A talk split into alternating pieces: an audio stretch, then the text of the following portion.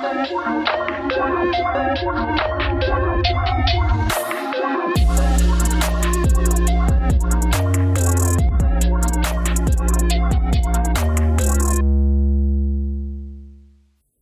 und herzlich willkommen zu Schwarz auf Gelb, Menschenrechte auf der gelben Couch, eurem Amnesty International Austria Podcast. Mein Name ist Sophie. Und ich bin Valerie und wir widmen uns heute dem großen Themengebiet der Menschenrechte. Sag mal, Wally, was sind für dich eigentlich Menschenrechte? Ähm, das ist eine ziemlich gute Frage. Ich würde jetzt einmal sagen, das Recht auf Bildung, Wohnen, Wählen würde ich auch noch dazu nehmen, aber es gibt eigentlich noch tausend verschiedene Sachen, die darunter auffallen. Aber ich weiß nicht ganz, wie ich das in schönen, kurzen Sätzen zusammenfassen könnte. Ja, voll. Geht mir auch so. Und ich kann mir vorstellen, dass wenn man einfach zehn verschiedene Personen fragt, man auch zehn verschiedene Antworten erhält. Was eigentlich sehr interessant ist, weil es geht ja doch um etwas, was jedem Menschen bloß aufgrund seiner Geburt zukommen sollte. Und dass das so schwierig ist, in Worte zu fassen, ja, glaube ich, kann auch einiges an Problemen schaffen. Also man erwartet es irgendwie instinktiv als Mensch wahrgenommen zu werden und ähm, dementsprechend mit Würde behandelt zu werden. Aber wenn es dann darum geht, was Menschenrechte genau sind, hat man einfach keine klare Vorstellung. Ja, voll. Also ich kann mir gut vorstellen, dass es der Grund ist, warum die Durchsetzung so schwer ist. Mhm. Also, weil wie soll man sich für etwas einsetzen oder etwas durchsetzen, wenn man es nicht einmal in klare Worte fassen kann. Und ich würde sagen, genau das ist der Grund, warum wir uns heute genauer anschauen, was Menschenrechte eigentlich sind, damit wir uns in künftigen Folgen besser auskennen, beziehungsweise vielleicht auch spannende Diskussionen führen können. Und vor allem einfach auch von derselben Sache reden. Das klingt sehr gut und ich würde sagen, um zu verstehen, was Menschenrechte überhaupt sind, sollten wir mal mit einem ganz groben Überblick beginnen, wie Menschenrechte überhaupt entstanden sind. Ähm, das erste Anzeichen einer Menschenrechtsentwicklung lässt sich bereits in der Antike finden. Die darauffolgenden Jahrzehnte waren geprägt von Fortschritten, aber auch Rückschritten, bis es im 18. Jahrhundert durch die Aufklärung zu bedeutenden Errungenschaften kam. Zum Beispiel die Verschriftlichung von Menschenrechten im Rahmen der Unabhängigkeitsbewegung in Amerika und im Zuge der Französischen Revolution. Es wurden insbesondere die ersten Freiheitsrechte, das heißt bürgerliche und politische Rechte, erkämpft und in nationalen Verfassungen festgelegt. Das darauf folgende 19. Jahrhundert war geprägt durch das soziale Elend der industriellen Revolution. Das führte dazu, dass zunächst Rechte zum Schutz der ArbeitnehmerInnen, dann aber auch andere wirtschaftliche, soziale und kulturelle Rechte in den Mittelpunkt gerückt wurden. Und nach den Gräueln des Ersten, aber auch vor allem des Zweiten Weltkrieges wurde eine neue Weltordnung geschaffen die künftig menschliche Katastrophen wie den Holocaust verhindern sollte. Deshalb wurden 1945 die Vereinten Nationen ins Leben gerufen. Eine internationale Organisation, bei der Staaten als Mitglieder beitreten und dort in geschütztem und geordneten Rahmen Probleme diskutieren können und gemeinsam Lösungen erarbeiten können. Außerdem hat man versucht, den Fokus auf gemeinsame Werte zu legen und vor allem auch die Zusammenarbeit vor individuelle staatliche Interessen zu stellen. Es wurde weiters damit begonnen, Menschenrechte auf internationaler Ebene festzusetzen und festzuschreiben. So kam es dazu, dass am 10. Dezember 1948 die Allgemeine Erklärung der Menschenrechte verkündet wurde. Dabei handelt es sich um eine Resolution der Generalversammlung der Vereinten Nationen. Die Generalversammlung ist die jährliche Versammlung der Mitgliedstaaten der Vereinten Nationen. Die Allgemeine Erklärung der Menschenrechte kennt in ihren 30 Artikeln eine Vielzahl an Rechten, die Menschen allein aufgrund ihrer Geburt zukommen und das allumfassend, ohne Unterscheidung und Ausnahmen. Artikel 1 lautet, alle Menschen sind frei und gleich an Würde und Rechten geboren. Ziel war es, einen Rahmen zu schaffen, um die Grundbedürfnisse eines Menschen abzudecken und so ein Überleben und in der Folge auch ein menschenwürdiges Dasein zu ermöglichen. Dafür müssen eine Reihe von Mindeststandards eingehalten werden. Zu den wichtigsten bürgerlichen und politischen Rechten zählen das Recht auf Leben, Wahlfreiheit und Meinungsäußerungsfreiheit. Es werden aber auch Verbote normiert, wie das Verbot von Folter und Sklaverei. Man unterscheidet von ihnen die ökonomischen, sozialen und kulturellen Rechte, wie das Recht auf Wohnen, Bildung und Arbeit. Eigentlich voll interessant, dass du fast nur ökonomische, soziale und kulturelle Rechte in deiner Aufzählung hattest. Das wo, stimmt eigentlich. Wo eigentlich ja die bürgerlichen und politischen Rechte die älteren sind. Also die auch, finde ich, die, also die mir zumindest viel präsenter sind. Irgendwie so Recht auf Leben, Verbot von Sklaverei. Das stimmt eigentlich. Das ist eigentlich sehr interessant. Finde ich voll, also jetzt im Nachhinein voll spannend. Genau. Also es gibt auch kollektive Menschenrechte. Momentan besonders hervorzuheben sind das Recht auf eine gesunde Umwelt, aber auch das Recht auf Selbstbestimmung der Völker. Die Menschenrechte sind unteilbar. Darüber hinaus ergänzen sie einander und sind abhängig voneinander. Das heißt, sie bedingen sich. Das bedeutet beispielsweise, dass die Verletzung eines Menschenrechtes häufig Hand in Hand auch die Verletzung eines anderen mit sich zieht. Aber quasi über all diesen einzelnen Rechten steht das Diskriminierungsverbot. Denn Menschenrechte müssen in nicht diskriminierender Weise garantiert werden. Heute ist die Allgemeine Erklärung der Menschenrechte der am meisten übersetzte Text der Welt. Das Problem ist allerdings, dass er rechtlich nicht bindend ist. Das bedeutet, man kann sich vor Gericht nicht auf die Erklärung berufen, wenn man sich in seinen Rechten verletzt sieht. Sie stellt also mehr ein Ideal dar.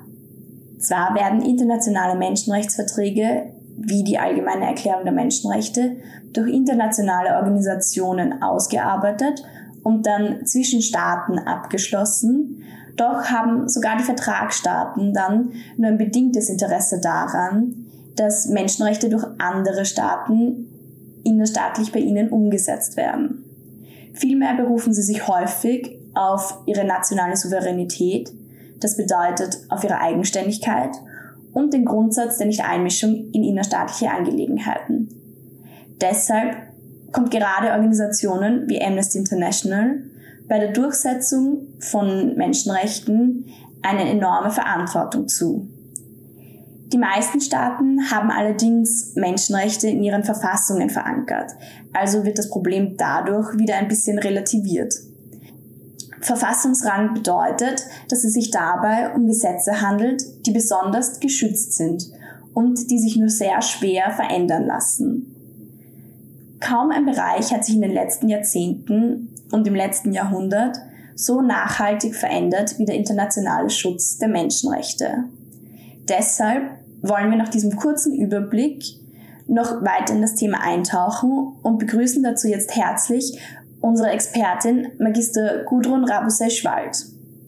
Sie ist bei Amnesty Österreich Senior Expertin für Menschenrechtsbildung und hat seit 2016 den Bereich der Menschenrechtsbildung geleitet. Nach ihrem Jus-Studium hat sie einen Menschenrechtsmaster in Bosnien gemacht sowie bei der OSZE gearbeitet. Danach war sie stellvertretende Leiterin der Geschäftsstelle des Menschenrechtsbeirates im Innenministerium und hat über zehn Jahre lang als selbstständige Menschenrechtsberaterin für diverse internationale Organisationen und NGOs gearbeitet. Aktuell befindet sie sich in Bildungsteilzeit und macht eine Ausbildung zur Mediatorin.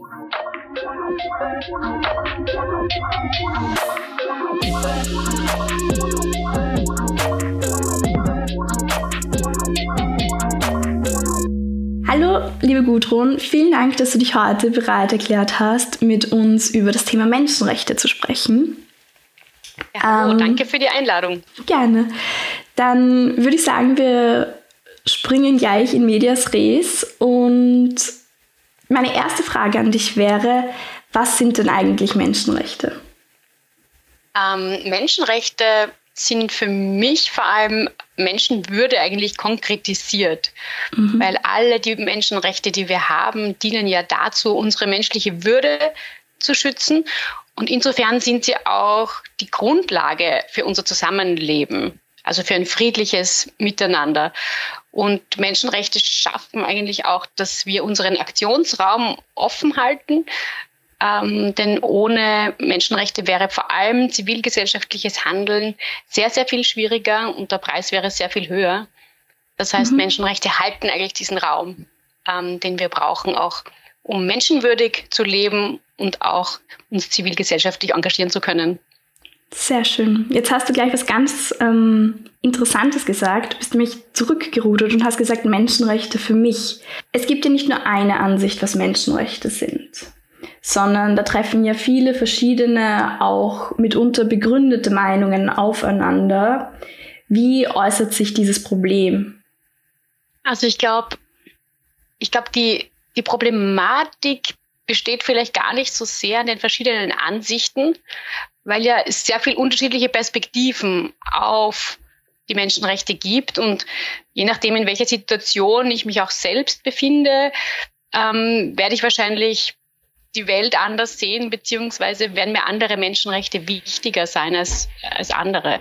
Also wenn ich zum Beispiel in einer Situation lebe, wo, wo es sehr viel Unsicherheit herrscht, Krieg herrscht, dann wird mir das, das Recht auf Sicherheit wahrscheinlich viel wichtiger sein als jemand, der im Frieden lebt, weil der nimmt es dann für selbstverständlich. Also das ist wahrscheinlich auch ein bisschen eine Sache der Perspektive, ja. in welcher Lebenssituation ich mich ähm, gerade befinde.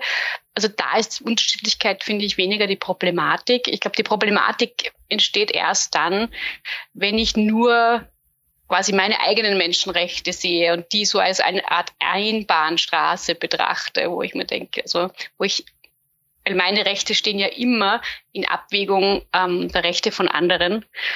Und ähm, wenn ich also nur meine Menschenrechte als die einzig wichtigen wahrnehme, dann, ähm, dann wird es schwierig. Dann entsteht eine gewisse Problematik. Und auch natürlich, wenn Menschenrechte halt missbräuchlich verwendet werden oder instrumentalisiert mhm. werden. Ähm, das, also wenn sich Leute auf Menschenrechte berufen, ohne eigentlich wirklich zu wissen, was sie denn überhaupt sind oder was wir auch aus der Politik ganz gut kennen, wenn man Menschenrechte bewusst vereinnahmen will für ähm, politisches Kleingeld oder auch Gruppierungen. Das haben wir auch in letzter Zeit natürlich auch immer wieder oft gehört, wenn man an die Corona-Situation denkt, Maßnahmengegner, die ja auch oft ähm, auf ihre Grundrechte gepocht haben und das nicht immer zu Recht. Ja. Also da gibt's das, da entsteht eine gewisse Problematik, wenn dann die Menschenrechte instrumentalisiert werden. Mhm. Mhm. Ähm, gehen wir nochmal einen Schritt zurück und ich würde gerne von dir wissen, welche Menschenrechte sind denn international geschützt? Also ich glaube, zunächst ist mal wichtig zu wissen, dass es Menschenrechtsverträge gibt, die von internationalen Gremien ausgehandelt werden, wie zum Beispiel der UNO, global oder dem Europarat, äh, regional zum Beispiel in Europa. Und die müssen sich einmal auf, auf ein gewisses ähm, Rechtsverständnis oder ein Rechtsset ähm, einigen. Und das ist meistens ein sehr langwieriger Diskurs. Man kann mhm. sich das vorstellen. Äh, das wird lange verhandelt, da braucht man einen langen Atem. Und mit dann einigt man sich eigentlich erstmal drauf, welche Rechte soll es denn gehen und wie werden die geschützt. Das ist mal der erste Schritt. Aber dann gibt es ja noch den weiteren Schritt, dass auch wenn dieser Menschenrechtsvertrag dann da liegt, müssen ja die Staaten dem auch noch zustimmen. Das heißt, sie müssen das ratifizieren und akzeptieren, dass diese Rechte bei ihnen auch ähm, Geltung haben sollen. Und erst wenn das der Fall ist, ist sozusagen der Boden aufbereitet dafür, ähm, dass die Menschenrechte dann auch wirklich in einem Land ähm, sichergestellt werden. Und ähm, da, da gibt es eben unterschiedliche Bereitschaft von den Staaten, mhm. Rechte auch wirklich äh, anzuerkennen und umzusetzen. Also bei, wenn wir in Österreich bleiben, wirtschaftlich-soziale Menschenrechte, also alles, was mehr mit diesen materiellen Grundbedürfnissen und Schutz vor Armut zu tun hat, das ist in Österreich ja zum Beispiel nicht im Verfassungsrang und ist mhm. auch im europäischen ähm, Rechtsbereich relativ schwach abgestützt also in der, e, in der Europäischen Menschenrechtskonvention, finden sich ganz vereinzelt ähm, wirtschaftlich-soziale Rechte. Das heißt, es wird mir sehr viel schwerer gemacht, mich dann auf meine Rechte äh, zu berufen, weil die Natürlich, dann einfach ja. nicht verankert sind. Und so kann man das, wenn man es global betrachtet, ist es halt, gibt es unterschiedliche, ähm, teilweise auch historisch bedingte ähm, Akzeptanz von unterschiedlichen Rechten. Äh, und aber nichtsdestotrotz ist, selbst wenn das Staaten auch akzeptieren, ist das oft, ist die Umsetzung ja auch noch immer die Frage. Also was tun sie denn wirklich, um diese mhm. Rechte auch wirklich ähm, Wirklichkeit werden zu lassen und nicht nur am Papier stehen zu lassen?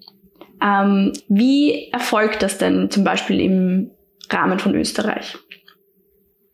Äh, ja, da gibt es verschiedene Ebenen. Also mhm. wenn man wenn in Österreich bleiben, Öst, also Österreich hat ja als europäisches Land auch das äh, Glück, dass es der Europäischen Menschenrechtskonvention ähm, angehört. Das heißt, wir alle haben die Möglichkeit, uns beim Europäischen Gerichtshof für Menschenrechte zu beschweren, wenn wir glauben, ähm, eines unserer Rechte ist verletzt worden. Das ist natürlich ein, ein Gerichtshof, der dann verbindliche Urteile spricht und diese Urteile auch sozusagen über nationales Recht hinausreichen. Das heißt, die Mitgliedstaaten müssen sich danach, danach halten. Das ist natürlich ein, ein großer Vorteil, dass wir da den Weg dazu finden. Ist leider nicht überall auf der, Weg, auf der Welt so. Ähm, das heißt, das ist ein, ein wichtiger Durchsetzungsmechanismus für einzelne Personen vor allem. Österreich hat aber auch die Verpflichtung, äh, vor Gremien der UNO zum Beispiel Bericht zu erstatten, was Österreich macht zur Umsetzung der Menschenrechte. Da gibt es mhm. diesen äh, Universal Periodic Review, UPR, der also alle fünf Jahre wiederholt ähm, Österreich quasi in Genf sich verantworten muss und sagt, äh, welche Maßnahmen sehr umfassend, das ist eine sehr breite Menschenrechtslandschaft, die da geprüft wird, welche Maßnahmen Österreich tatsächlich getroffen hat, ähm, um diverse Menschenrechte auch äh, umzusetzen. Also diese Berichterstattung ist sozusagen auch ein, eine Möglichkeit, wie man Menschenrechte sicherstellen kann. Und wer und erstellt diese Berichte? Die Berichte werden an und für sich von den Staaten selber erstellt. Also okay. das ist, wenn man jetzt an Österreich denkt, ist es meistens ähm, das Innenministerium, das dann verantwortlich ist, da zusammenzusammeln, gemeinsam mit dem Außenministerium und anderen Ministerien, die da noch betroffen sind. Bildungsministerium kann alles Mögliche sein, je nachdem, welche Materie das betrifft. Ähm, die das dann zusammentragen und ähm, diesen Bericht eigentlich dann nach Genf eben zu UNO schicken.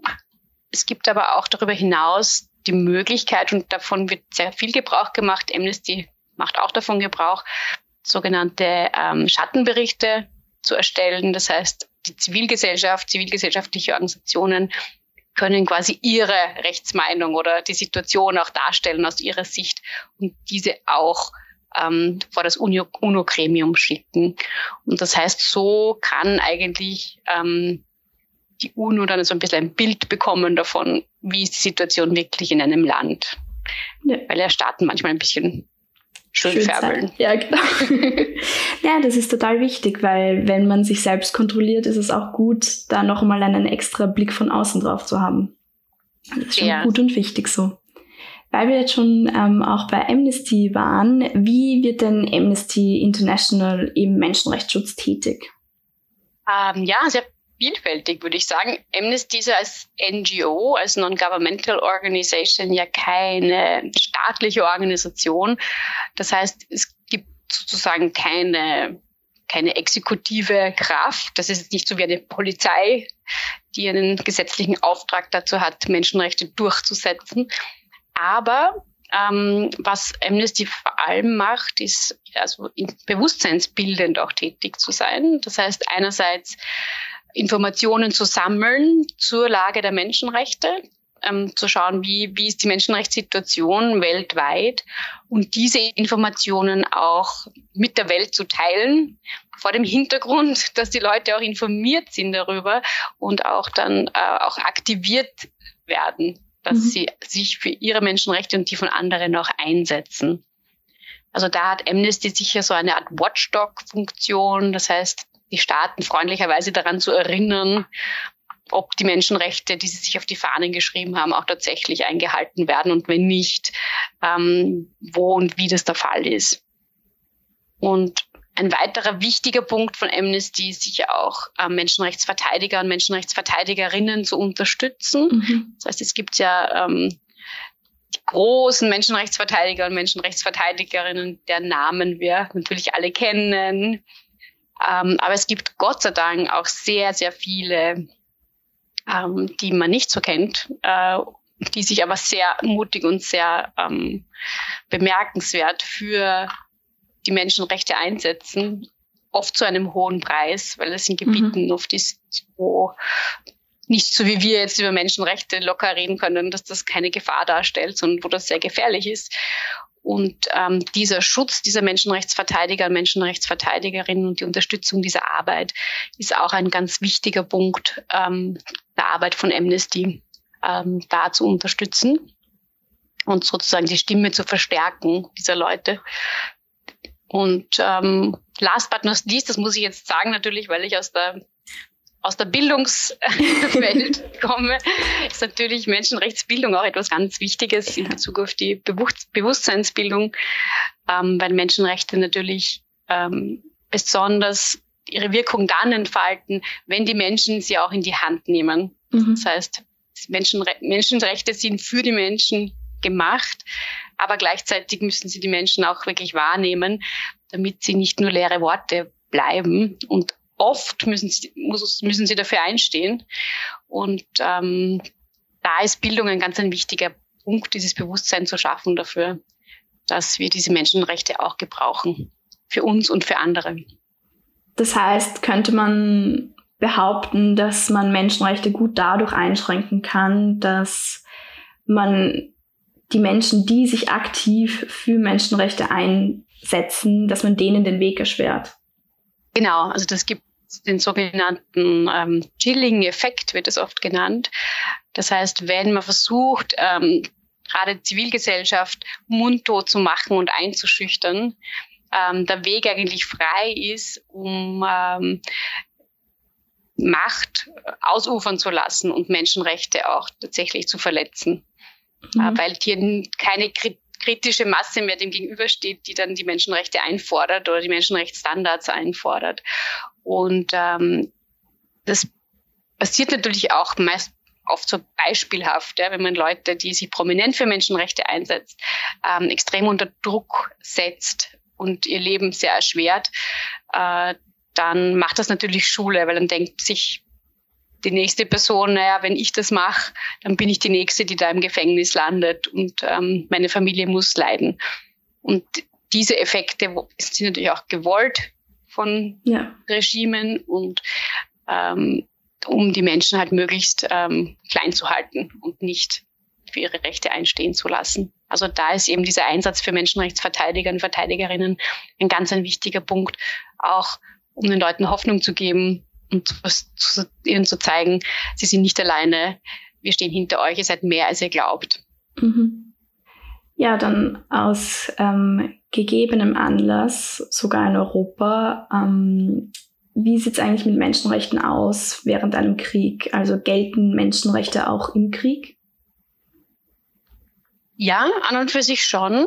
Ähm, es gibt gewisse Einschränkungen oder Einschränkungsmöglichkeiten. Also wenn wir in Europa bleiben und an die Europäische Menschenrechtskonvention denken, mhm. ähm, da gibt es einen Artikel, der besagt, dass im Notstand, das heißt, wenn im Krieg zum Beispiel, ähm, Menschenrechte eingeschränkt werden können, wenn es notwendig ist, heißt so schön. Mhm. Und äh, es gibt aber auch einige Rechte, die so, sozusagen notstandsfest sind, das heißt, die man nicht einschränken darf, auch nicht im Krieg. Ähm, das Beispiel? wären zum Beispiel, ja, ja genau, welches wäre das? Ähm, das wäre zum Beispiel das Recht auf Leben, also außer es sind rechtmäßige Kriegshandlungen. Äh, es wäre zum Beispiel das Verbot der Folter, mhm. ist auch im Krieg ähm, ein Verbot, ebenso wie das Verbot der Sklaverei. Ja. Oder auch ähm, dieses ähm, Prinzip keine Strafe ohne Gesetz. Also auch das ähm, muss im Krieg, Kriegszeiten respektiert werden. Das Ganze ist natürlich ein bisschen hypothetisch oft, weil wir natürlich wissen, dass das nur allzu sehr ähm, verletzt wird und allzu sehr gebrochen wird. Ähm, aber nichtsdestotrotz gibt es auch Regeln im Krieg. Und ähm, Menschenrechte bleiben an und für sich bestehen. Es gibt mehr Einschränkungsmöglichkeiten aufgrund von Ausnahmezuständen und so weiter. Aber sie, sie verlöschen deswegen nicht mhm. voll und ganz, auch wenn es natürlich oft zu Menschenrechtsverletzungen, gerade natürlich im Krieg, kommt. Und ähm, wie kann man sich dann helfen, wenn das wirklich, also wenn man jetzt mit einer Menschenrechtsverletzung konfrontiert ist in so einer schwierigen Situation, in einer Kriegssituation? Ja, da wird es natürlich umso schwieriger, ja. Ähm, zu seinen Rechten zu kommen. Ähm, die Ukraine hat das, um bei dem Beispiel vielleicht zu bleiben, hat mhm. das ja auch relativ klug gemacht, ähm, indem sie gleich den Internationalen Gerichtshof auch angerufen hat, ähm, vor dem Hintergrund, dass dieser, dieser Überfall auf ihr Land ähm, sie nicht ähm, sie überprüfen lassen wollten, dass, es, dass das nicht aufgrund eines Genozids erfolgt ist, weil ähm, Putin hat das ja vorweg mhm. quasi als äh, Vorwand genommen, um zu sagen, um seinen Einmarsch hier zu rechtfertigen. Und die Ukraine ist dann gleich ähm, vor dem Internationalen Gerichtshof gegangen und wollte diese Feststellung, dass das kein Genozid war, der in der Ostukraine verübt worden ist.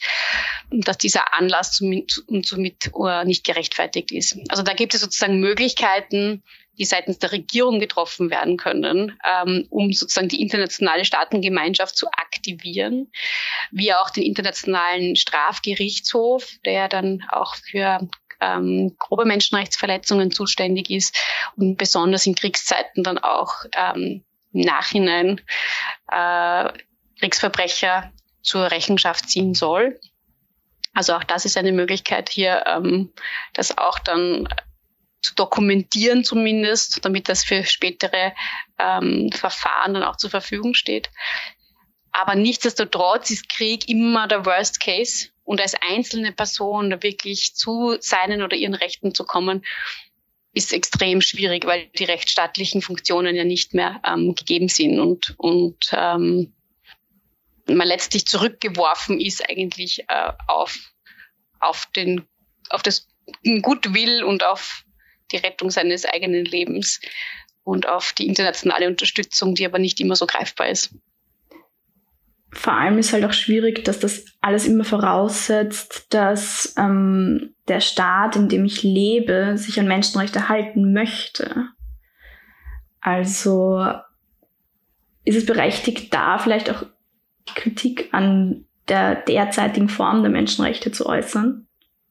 Also ganz ein wichtiger Punkt. Es wird verdammt schwierig, wenn sich ein Staat sozusagen komplett herausnimmt aus dem Konsens, aus dem grundsätzlichen Konsens, ähm, hier einen menschenrechtsbasierten Staat haben zu wollen und mhm. sich für Menschenrechte auch einzusetzen, dann wird es wirklich sehr schwierig. Wir sehen es jetzt auch mit Russland, die ja auch aus dem Europarat ähm, raus sind. Ja. Das heißt, hier ist man nicht mehr quasi in diesem in dieser Wertegemeinschaft drinnen ähm, und somit einen Schritt weit mehr entfernt davon. Und dann wird es immer schwieriger, sozusagen die Staaten auch in ein Boot zu bekommen und dann auch tatsächlich den Leuten die Möglichkeit zu bieten, dass sie hier zu ihren Menschenrechten kommen. Also das entfernt sich dann immer mehr. Ähm, und was du auch angesprochen hast, ist, glaube ich, auch ähm, die Wichtigkeit, sehr, also rechtzeitig drauf zu schauen, und sehr wachsam zu sein, wie sich die Menschenrechtssituation in einem Land entwickelt. Mhm. Also wir können, kennen ja auch ähm, nicht allzu weit weg von Österreich die ungarische Salamitaktik, so wo es so scheibchenweise ausgehöhlt wird ja. Ja, und, äh, und plötzlich taucht das Wort illiberale Demokratie auf, wo man sich fragt, na, was ist denn das eigentlich? Ja. Ähm, also da auch gerade diese graduellen Verschiebungen von Menschenrechtsstandards sehr wachsam wahrzunehmen und ähm, rechtzeitig dagegen aufzustehen. Je weiter man sich entfernt, desto schwieriger wird es auch tatsächlich, ähm, das einzufordern und desto, desto geringer wird auch der ähm, Raum für Aktion. Weil wenn dann die rechtsstaatlichen Strukturen immer schwächer werden, habe ich immer weniger in der Hand, meine Menschenrechte auch wirklich durchzusetzen. weil wir jetzt gerade von graduellen Verschiebungen reden, da müssen wir jetzt eigentlich gar nicht so weit schauen. Es ist ja vor kurzem ein Bericht rausgekommen, dass Österreich nicht mehr als liberale Demokratie eingestuft wurde, sondern bloß nur noch als Wahldemokratie. Wie kommt oder kam es denn dazu? Weil politische Entwicklungen sind ja immer, ähm, haben ja immer sehr viel auch mit Menschenrechten zu tun. Ja? Also das kann man nie ganz abseits davon sehen. Natürlich, Politik steuert ähm, das Land und gestaltet das Zusammenleben. Und je nachdem, welche welche Politik gerade gemacht wird, beziehungsweise welche politischen Parteien gerade am Ruder sind, kann das quasi menschenrechtsfreundlicher ausfallen oder das Gegenteil. genau. ja. Und da war schon in den letzten Jahren ähm, schon, wenn man das jetzt bisschen länger auch zurückdenkt, äh, graduelle Verzeichnung, ähm, gerade in Richtung eben auch Populismus, der auch sehr stark dazu beiträgt, dass dann gerade Standards für gewisse Gruppen zurückgenommen werden. Ja, dass da auch ähm, auch so eher relativ unauffällig oft oder für viele Menschen unauffällig ähm, hier Verschlechterungen der Situation ähm, in Kauf genommen werden, beziehungsweise dezidiert forciert werden. Äh, in Österreich durchaus auch, ähm, ist jetzt ein bisschen verdeckt durch, die, durch den Ukraine-Krieg, aber über lange Jahre natürlich auch die Asylpolitik, ähm, die Fremdenrechtspolitik, die ja immer sehr restriktiv und noch restriktiver geworden ist. Also wo man das schon sehr gut gesehen hat. Ähm, jetzt momentan auch sehr gut wahrnehmbar, ähm, was wirtschaftlich-soziale Rechte auch betrifft. Also wo, wo auch ähm, momentan die Entwicklungen schon auch mit einer gewissen Sorge betrachtet werden, wie es in Bezug auf Armutsbekämpfung und so weiter äh, weitergeht und die eben wirtschaftlich-sozialen Menschenrechte äh, auch hochgehalten werden in der Zukunft. Dann vielleicht zum Abschluss noch ein bisschen persönlicher. Jeder braucht gute Vorbilder. Was sind so deine persönlichen MenschenrechtsheldInnen, die wir uns näher anschauen könnten? Ah, da gibt's zum Glück gibt's da wahnsinnig viele. Sehr gut. das ist ja, also ich bin natürlich also als, als Frau finde ich es natürlich immer sehr ähm, faszinierend, wie mutig sich Frauen oft einsetzen äh, für, für die Menschenrechte, weil gerade sie, wenn man es global betrachtet, halt an einer Situation, also einer Position eigentlich der Schwäche stehen oft. Mhm. Ähm, und das aber in ihrer Ausdrucksform und in ihrem Engagement ähm, wirklich über sich hinauswachsen. Also das ist schon wirklich beachtlich. Ähm, also ich ich bin ein persönlicher Fan auch ähm, von der Rigoberta Menchú zum Beispiel, ähm, die also eine die für, sich für indigene Rechte einsetzt. Mhm. Ähm, Malala ist natürlich immer ein, ein, ein Vorbild, also gerade eben, ähm, dass sie in jungen Jahren schon sich so derartig einsetzt für, für Menschenrechte. Ähm, Reta was sie bewirkt hat. Unglaublich. Äh, und darüber hinaus natürlich, für mich ist natürlich als jemand, die Südafrika sehr, äh, von Südafrika sehr geprägt worden ist, ist Mandela natürlich ja. ähm, sehr stark verbunden.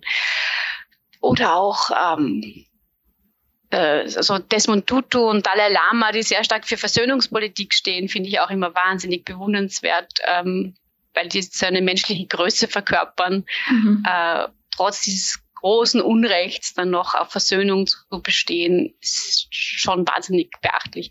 Ja. Und ansonsten gibt es so unzählige, mutige Menschen, denen wir auch in der Arbeit bei Amnesty oft begegnen dürfen, die jetzt so Menschen wie du und ich eigentlich sind, weil diese großen Celebrities sozusagen unter den MenschenrechtsverteidigerInnen ähm, sind irgendwie so ein bisschen wie Popstars fast. Ja. Für manche zumindest. Ja, genau. sehr.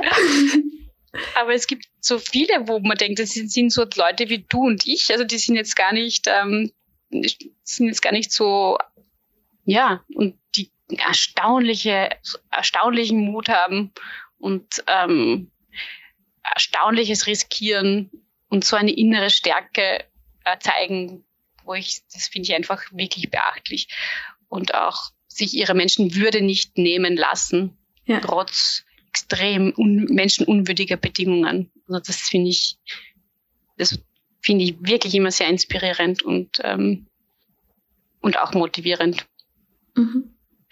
vielen herzlichen Dank für dieses interessante Gespräch.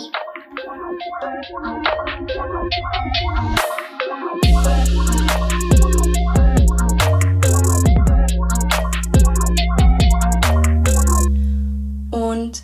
wenn ihr jetzt wissen wollt, wie ihr euch bei Amnesty einsetzen könnt, dann schaut am besten unter www.amnesty.at slash mitmachen. Ihr könnt beispielsweise bei aktuellen Actions mitmachen oder ihr werdet Aktivistin bei einer lokalen Gruppe oder einem Themennetzwerk. Darüber hinaus könnt ihr laufende Kampagnen wie zum Beispiel Briefmarathons unterstützen, aber auch jede noch so kleine Spende leistet einen großen Beitrag. Die Details verlinken wir euch aber noch in unserer Folgenbeschreibung. Danke, dass ihr heute zugehört habt. Falls ihr noch Fragen, Anmerkungen oder sogar Themenvorschläge habt, schreibt uns gerne an podcast.amnesty.at. Wir freuen uns natürlich auch über Feedback. Und dann sehen wir uns wieder das nächste Mal auf der gelben Couch.